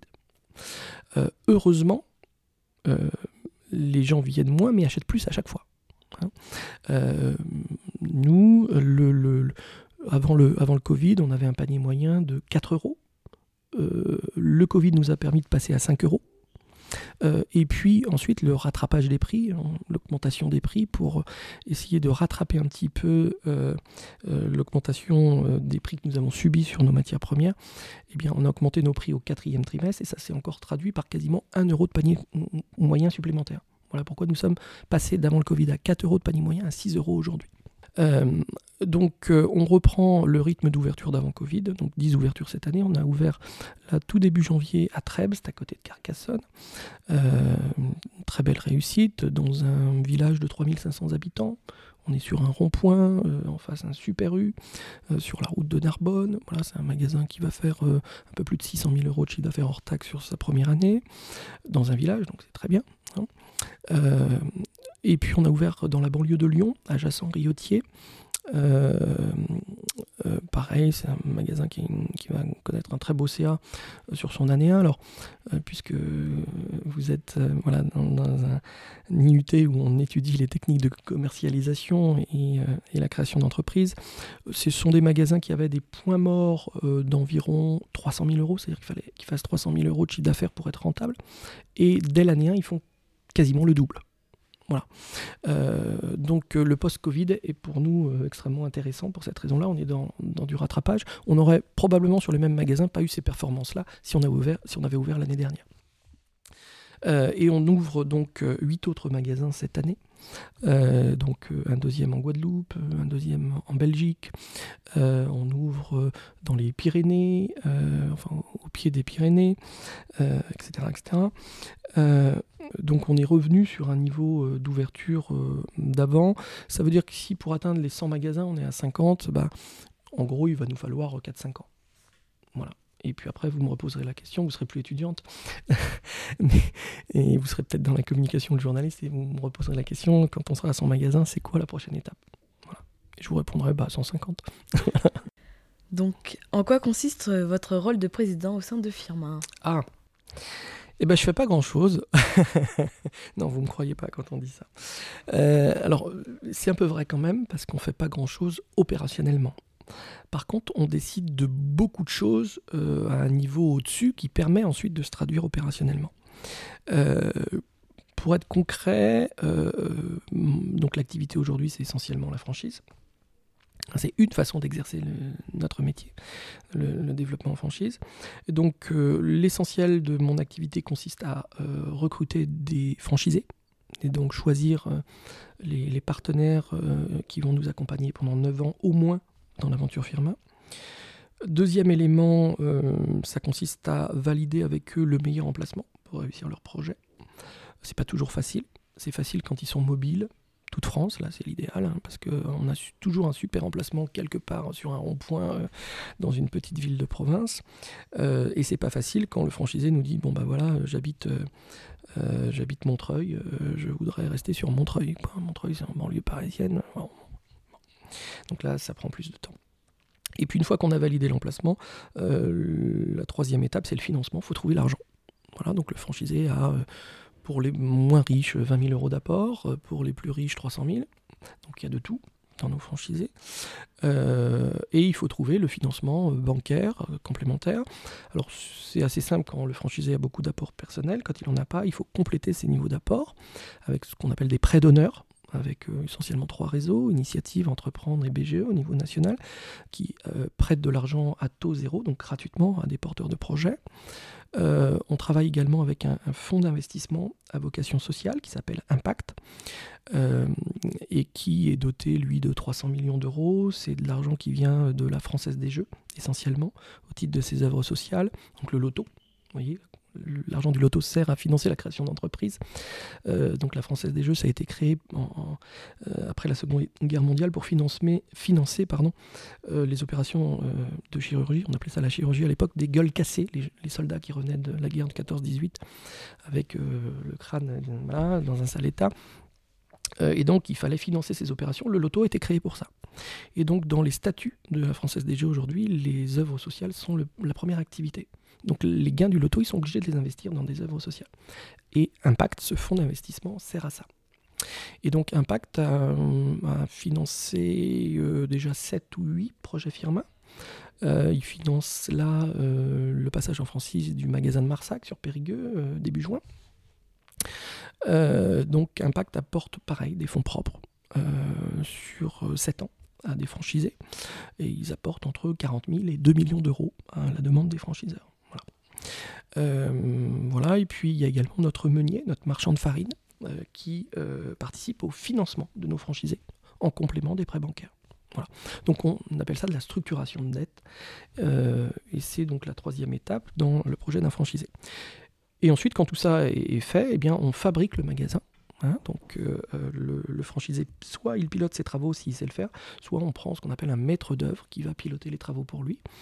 Et puis après, c'est l'animateur réseau qui prend le relais. Donc moi, j'accompagne le franchisé jusque-là. Et après, c'est l'animateur réseau qui participe à la pré-ouverture, recrutement, euh, agencement des postes de travail, etc. Et puis réception des marchandises, et puis ouverture.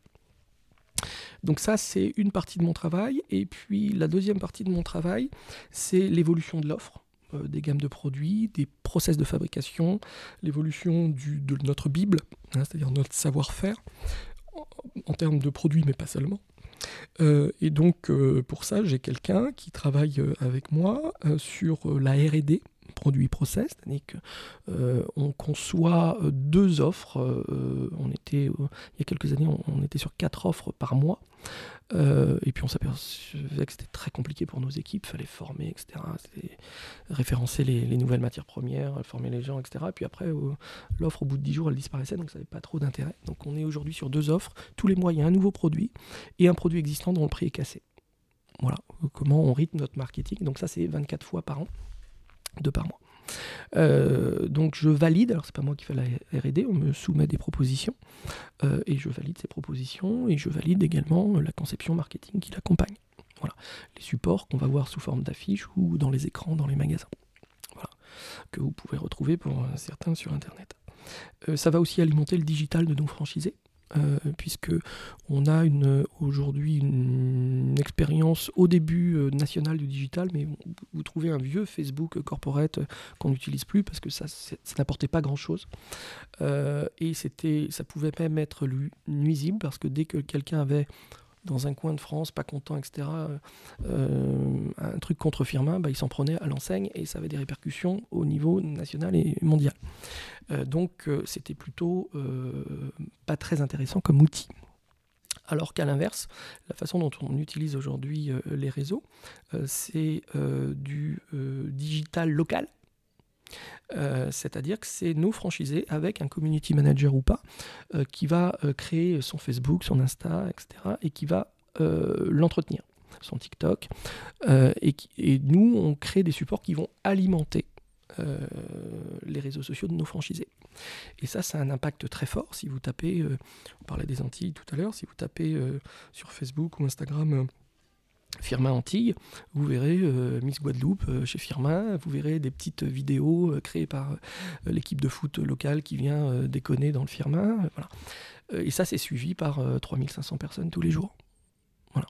Et, donc, ça a un impact qui est beaucoup plus fort parce que quand notre franchisé euh, guadeloupéen veut faire une promo, euh, bah, il crée le support et nous on l'alimente euh, pas par des vidéos, c'est surtout par des photos ou par des PLV, par des publicités sur le lieu de vente. Les vidéos, c'est lui qui le crée parce que typiquement quand on crée une vidéo en Guadeloupe, il faut que les gens soient guadeloupéens et parlent créole. On ne saurait pas faire ça à Périgueux avec toute la meilleure volonté du monde. Et on n'aurait pas les Guadeloupéens pour le faire. donc, c'est lui qui crée, ça et, ça a un impact considérable sur les ventes tout de suite. Parce que ça parle vraiment aux gens hein, qui sont abonnés euh, à ce compte Firma Anti. Euh. Euh, donc on conçoit le digital comme un outil social local. Voilà. et donc c'est un autre élément de, de mon job, c'est-à-dire de surveiller, d'essayer de coordonner tout ce qui se passe aujourd'hui sur les réseaux autour de Firma. Concernant votre parcours, pourriez-vous nous en dire un peu plus, s'il vous plaît? Alors, euh, moi, je suis né euh, dans une famille de commerçants. Mon père et ma mère étaient apiculteurs confiseurs dans le Loiret. Donc, j'ai grandi euh, bah, en aidant, comme tous les enfants de commerçants ou d'agriculteurs ou d'artisans, en aidant mes parents après l'école, le mercredi quand il n'y avait pas d'école ou le week-end.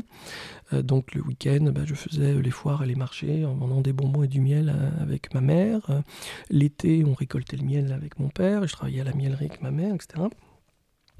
Euh, et euh, ça me plaisait parce que je, rendais service à mes parents, je trouvais beaucoup de plaisir à ça. Euh, mais je sentais que c'était pas pour moi. voilà, j'étais plutôt bon élève, donc ben, mon père a, fait en sorte très tôt de développer le sens de l'ambition. Donc je me souviens, un soir, il est venu me voir dans ma chambre, je vais être en, en CE2 ou CM1, et il me dit, mais Grégory, qu'est-ce que tu veux faire plus tard? Je lui dis, bah, j'aimais bien ranger les boîtes de conserve quand ma mère faisait les courses. euh, voilà, donc je lui dis, bah, épicier, j'aimerais bien faire épicier. Il épicier, t'es sûr C'est pas quand même pas, très excitant comme métier, tu préfères pas faire autre chose. Et puis là, il y avait la télé derrière et il y avait la pub pour les Ferrero Rocher. À l'époque, la pub, c'était dans une ambassade ou un truc comme ça. Et donc, je dis à mon père, pour lui faire plaisir, bah, ambassadeur. Et là, il m'a dit, ah, ça c'est bien, ambassadeur. Voilà. Alors, donc, pour faire ambassadeur, renseigne-toi pour un truc. Et puis, et puis euh, ça s'est resté. Et, euh, donc, euh, bah, au moment où on s'oriente, euh, après, au collège ou au lycée, je, je regarde ce qu'il faut faire pour faire ambassadeur. Quoi. Et donc, le schéma, c'est des études de sciences politiques. Donc, je fais des études de sciences politiques. Et puis, je m'aperçois, en rencontrant, alors certains de mes copains sont aujourd'hui ambassadeurs, mais euh, je m'aperçois que on est un petit soldat dans un système politique, euh, qu'on peut pas faire grand-chose. Et moi, j'avais plutôt cette liberté euh, de l'entrepreneur que, mes parents avaient développé en moi. On a un petit gène, hein, euh, quelque part, euh, quand on est euh, dans une famille d'entrepreneurs. Et, euh, on, voit très vite qu'on serait pas à l'aise dans un gros système, quoi. Qu'on a un peu besoin de créer le sien s'épanouir. Et, euh, et donc, je décide de suivre une formation économique. C'est comme ça que j'atterris à l'IAE, l'Institut d'administration des entreprises de Paris, Panthéon-Sorbonne. À l'époque, ça s'appelait le DESS CAE, Certificat d'aptitude à l'administration des entreprises. Maintenant, ça doit s'appeler Master 2, je sais pas quoi. Copains euh, de classe, euh, très bon niveau. La plupart, beaucoup sont des ingénieurs hein, dans les IAE. Il y a deux tiers des gens, je crois, qui sont en formation ingénieur, donc très bon niveau scolaire, très bon niveau du corps enseignant. Mais alors, euh, euh, aucune structure, enfin, euh, une structure un peu décevante à la Sorbonne. Je prenais l'exemple du, cours d'informatique, on n'avait pas d'ordinateur. Le cours d'informatique, c'était papier-crayon. Euh, et j'ai trouvé ça assez décevant et complètement déconnecté de, de ce qu'est euh, la réalité d'un futur entrepreneur. Et donc, je décide de faire une école de commerce. Je passe, euh, donc je fais une petite euh, classe préparatoire à IPSUP à Paris, classe préparatoire d'été, comme j'ai fait pour Sciences Po, et je passe le concours d'entrée à HEC et à l'ESSEC. Et, euh, et je suis pas pris à HEC, j'ai très bonnes notes partout. Je suis pas pris parce que je suis pas assez bon en anglais. Et c'était vrai, j'étais pas terrible en anglais, je suis toujours pas bon. Et puis euh, je suis pris à l'ESSEC. Un peu par hasard, il y a une épreuve en concours d'admission parallèle à l'ESSEC qui est, qui est importante en termes de coefficient, c'est le grand oral. Et, euh, euh, le sujet, donc on vous donne un sujet, vous avez 10 minutes pour vous préparer, et ensuite vous avez 10 minutes pour parler du sujet, devant euh, un prof, un ancien élève, et puis un élève. Et le sujet sur lequel je tombe, c'est l'amour. Et, étonnant hein, dans une école de commerce.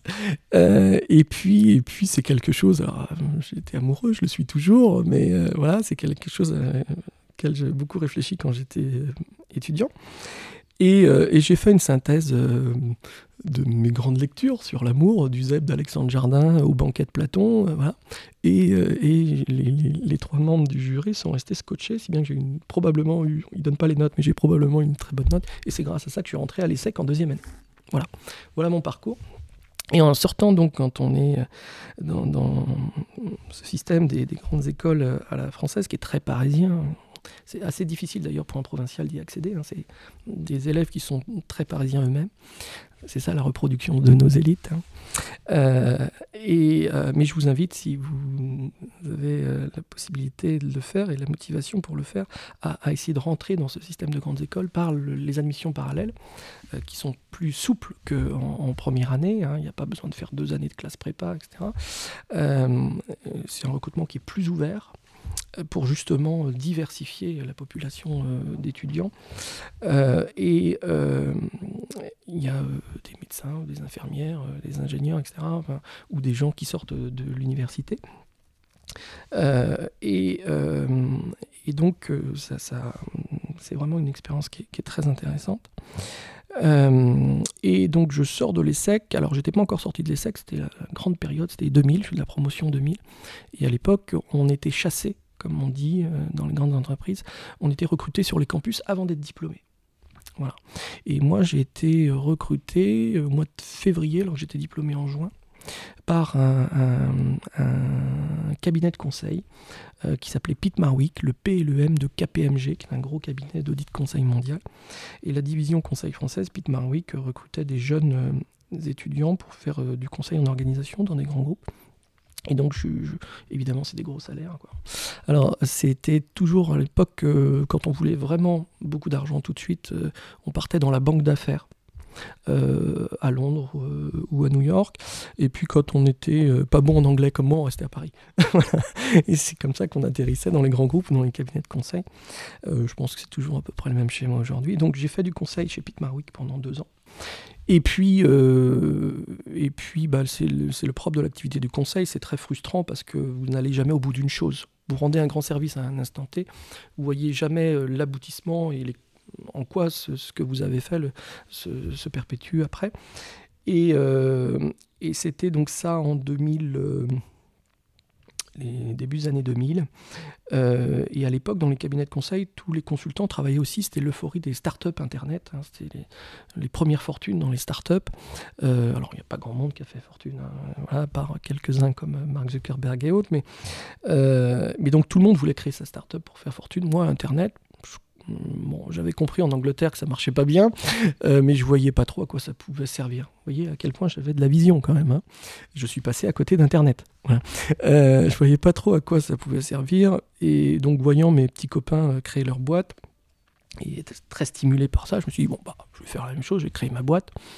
Et, euh, et donc Internet m'intéressait pas, et, mon père me disait, j'ai ça en tête, il m'avait toujours dit bah, si un jour tu crées ta boîte, crée- crée-la dans la bouffe, parce que la bouffe, crise, pas crise, ça marchera toujours. Quoi. Et c'est comme ça que j'ai créé ma boîte dans la bouffe. Quoi. Voilà. Euh, et à l'époque, euh, donc je m'intéressais pas encore au pain. À l'époque, j'ai créé ma première entreprise dans le fromage, donc en 2002, en, en région parisienne, à Pontoise, puis à Paris, dans le 8e arrondissement, et je vendais du fromage. On affinait du fromage et on vendait du fromage. Euh, et je me suis retrouvé en faisant ça, donc mon, deuxième magasin, rue de Courcelles à Paris, près du parc Monceau, dans les beaux quartiers. Donc c'était très intéressant. Je, je- partais euh, régulièrement à la recherche de petits producteurs un petit peu partout en France. Je leur achetais leur production. On se faisait livrer à Paris par TNT. Donc j'achetais un petit rocamadour euh, 50 centimes euh, dans un coin qu'on était capable de revendre 2 ou 3 euros à Paris euh, euh, une clientèle aisée. Euh, et puis on affinait des Saint-Marcelin, au Darjeeling d'Inde, des Munster, euh, euh, au Mar de Gewürztraminer et au pétale de rose, etc. Donc j'étais rentré dans les guides. euh, voilà, donc c'était très intéressant. Je servais euh, les têtes couronnées, je faisais les plateaux de fromage pour la cour royale du Maroc. Les diplomates venaient chercher les, les fromages qu'on mettait sous vide le soir, c'était servi dans les palais marocains, etc. Je servais les stars qui vivent autour du parc Monceau. Enfin, c'était des, des clients fermaient le magasin, le garde du corps attendait devant, le chauffeur devant, puis je me retrouvais avec le, PDG d'un grand groupe auquel je vendais du fromage pendant euh, 20 minutes. Enfin, c'était très intéressant. Euh, je gagnais très bien ma vie. Euh, donc j'aurais pu y rester, mais en fait ça me stimulait pas plus que ça. Euh, et donc j'ai revendu cette activité euh, et j'ai cherché un produit euh, plus facile à déployer à grande échelle. C'est comme ça que je me suis intéressé au pain. Et euh, j'ai fait une étude de marché sur le, secteur de la boulangerie à l'époque. Et donc je voyais le- les deux principaux acteurs, Paul et Brioche Dorée, qui commençaient leur euh, internationalisation, à tel point qu'ils sont aujourd'hui plus euh, internationaux que français, hein, et qui sont devenus donc, des leaders mondiaux de la boulangerie ou de la restauration rapide à la française. Et puis quelques chaînes françaises. À l'époque, il n'y avait pas Orange, il n'y avait pas Marie Lachère, tout ça, c'était pas né. Voilà, quelques chaînes françaises, mais qui restaient régionales. Voilà. Euh, et c'est là que je me suis dit, bah, il y a quelque chose à faire entre euh, ce marché très structuré avec les deux leaders, Paul et Brioche Dorée, puis les petits régionaux. Il y a peut-être euh, un, marché d'acteurs national à créer entre les deux, avec un positionnement un peu différent, etc.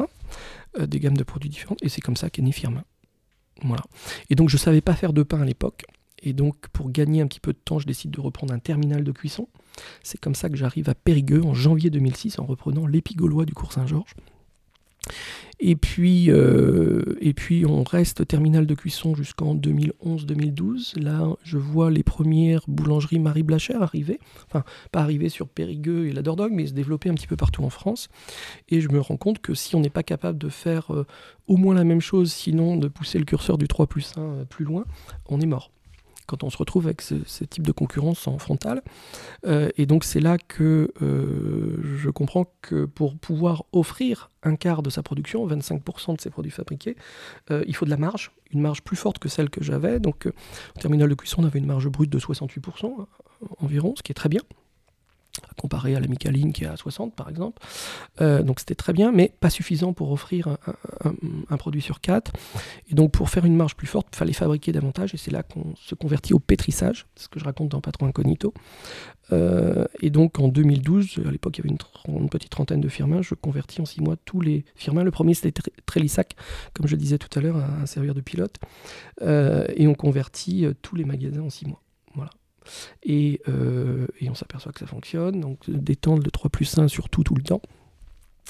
Euh, parce qu'on a le modèle économique qui le permet. C'est pas facile à comprendre euh, pour les clients au début, mais une fois que les clients ont compris que les quatre produits pouvaient être différents, bah, ça nous permet de ne pas diminuer la fréquence de visite, c'est-à-dire qu'on n'oblige pas les clients à remplir leur congélateur.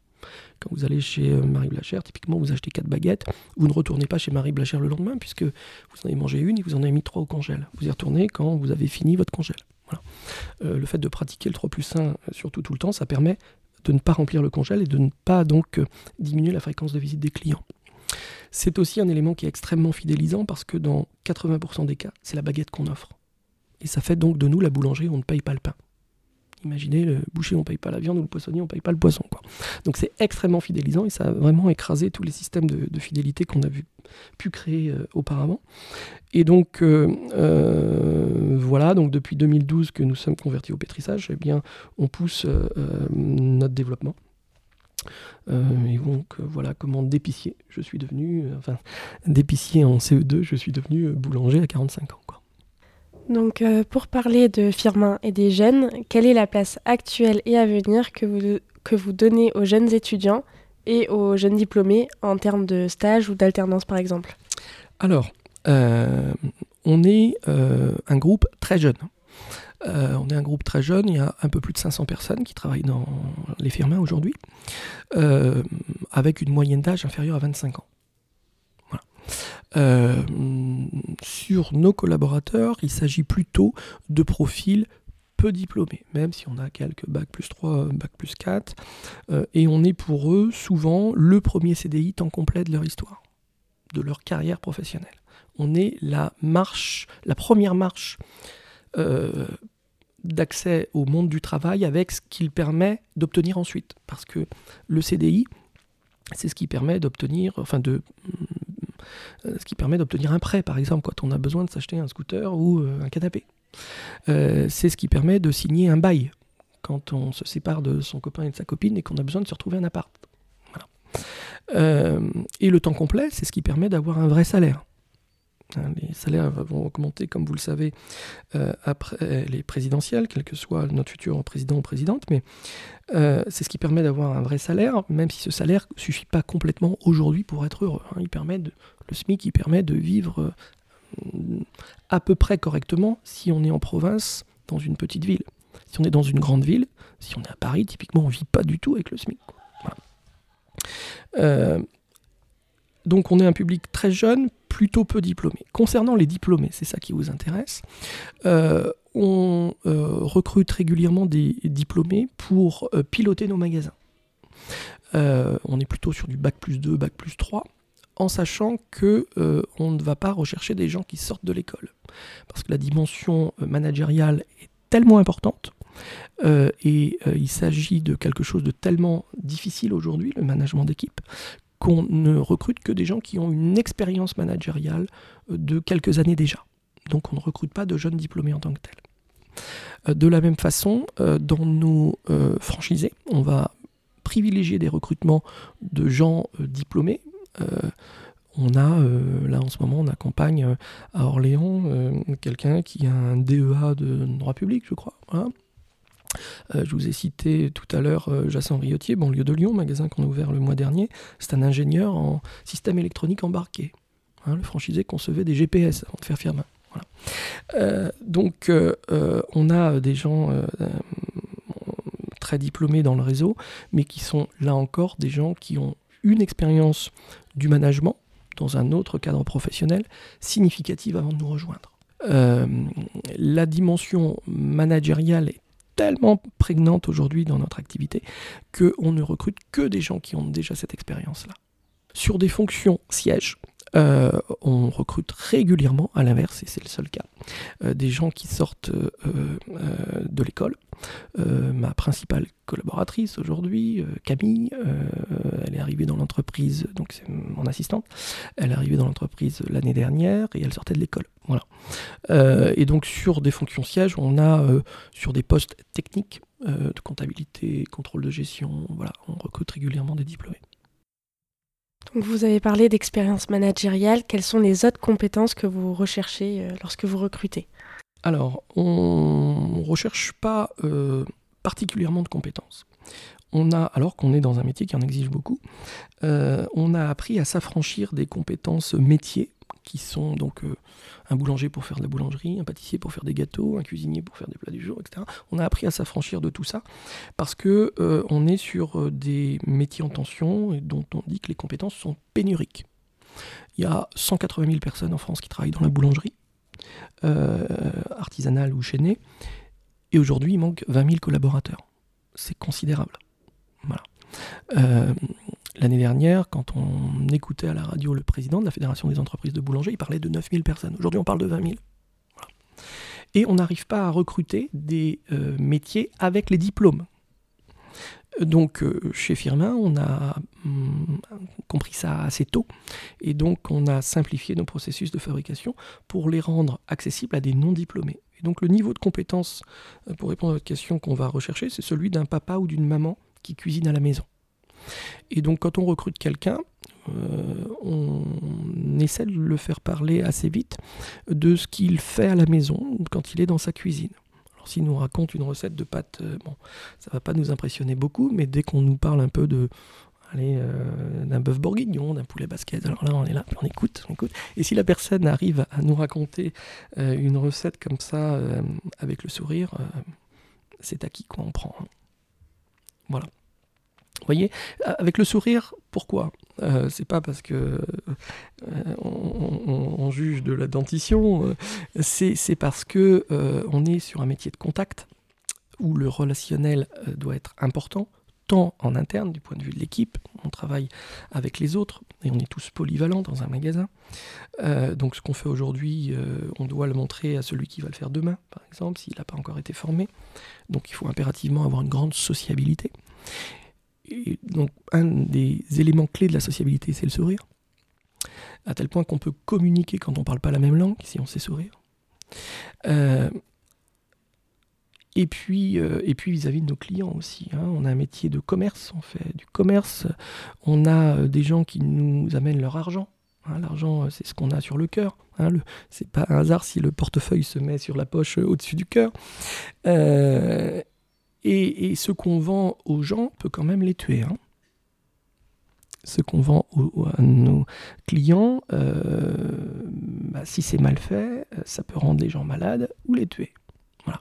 Il y a des réseaux euh, qui se sont écroulés pour cette raison-là. Quick, typiquement, qui a eu un, client qui est mort sur Avignon il y a une dizaine d'années maintenant d'un staphylocoque doré, eh bien, ce, ce, réseau a périclité depuis et s'est effondré à cause de cet événement tragique. Euh, et donc, euh, euh, c'est dans cela que nos métiers, même si on recrute avec peu de compétences, exigent une grande rigueur, parce qu'il faut respecter des processus, et notamment des processus d'hygiène et de traçabilité dans la conception des produits. Voilà, pour les sécuriser, ces produits, et ne rendre malade personne. Et pour ça, on a quand même 500 personnes qui utilisent leurs deux mains, nos collaborateurs, tous les jours. Voilà, donc il faut cadrer les processus pour ces 500 personnes. Et puis de l'autre côté, on a environ 35 000 clients qui viennent manger chez nous tous les jours. Voilà.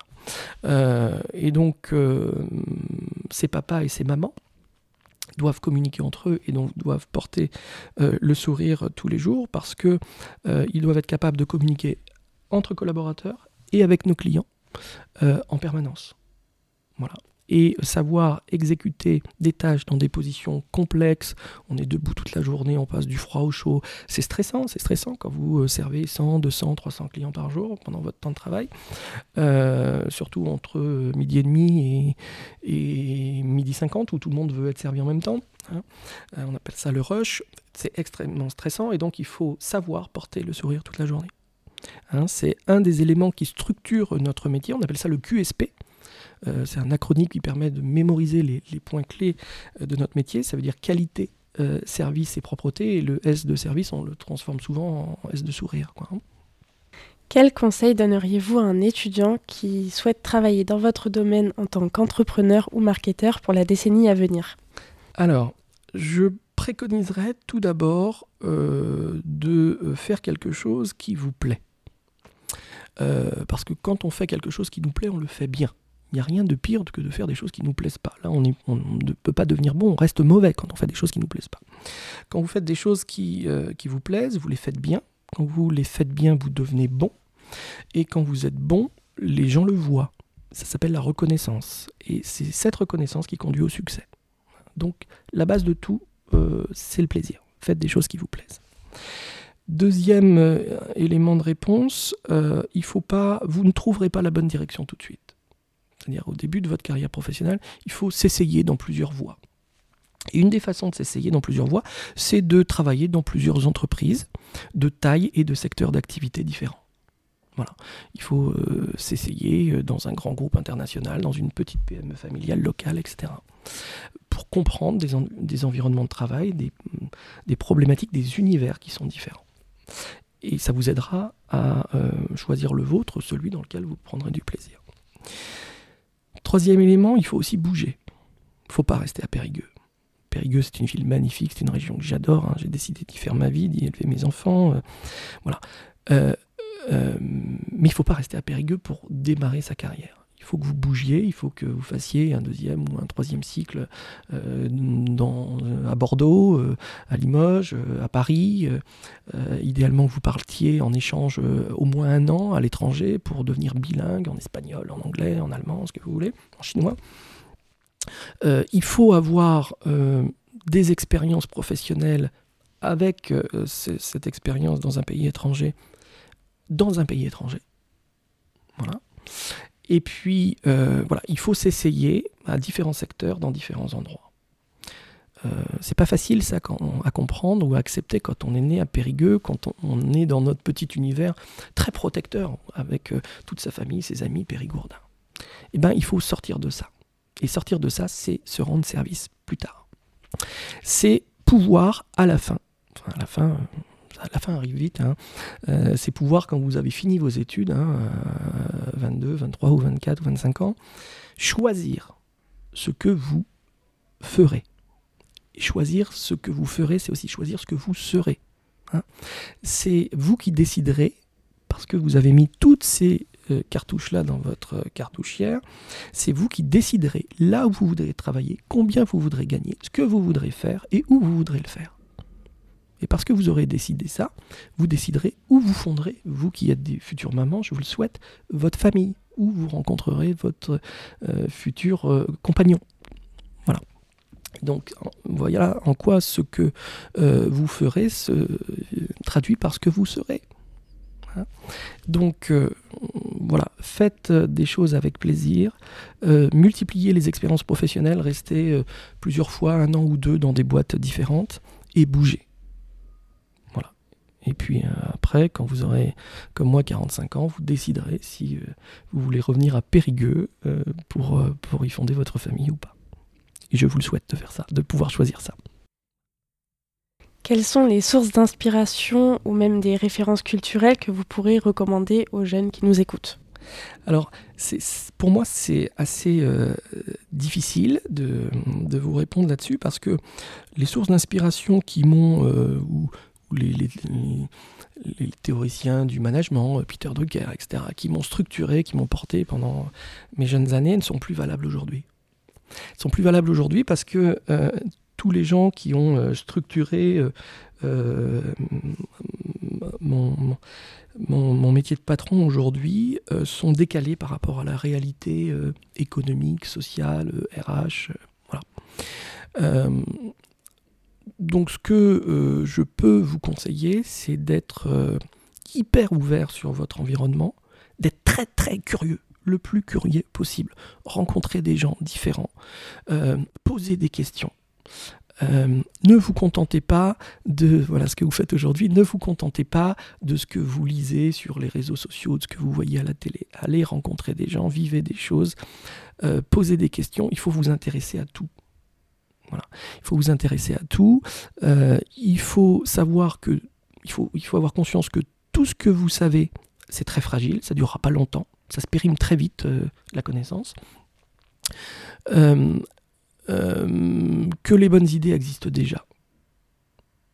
Vous ne pourrez pas les inventer, elles existent déjà. Si vous ne les voyez pas, c'est parce que vous regardez mal. Donc il faut être très curieux, très ouvert. Voilà.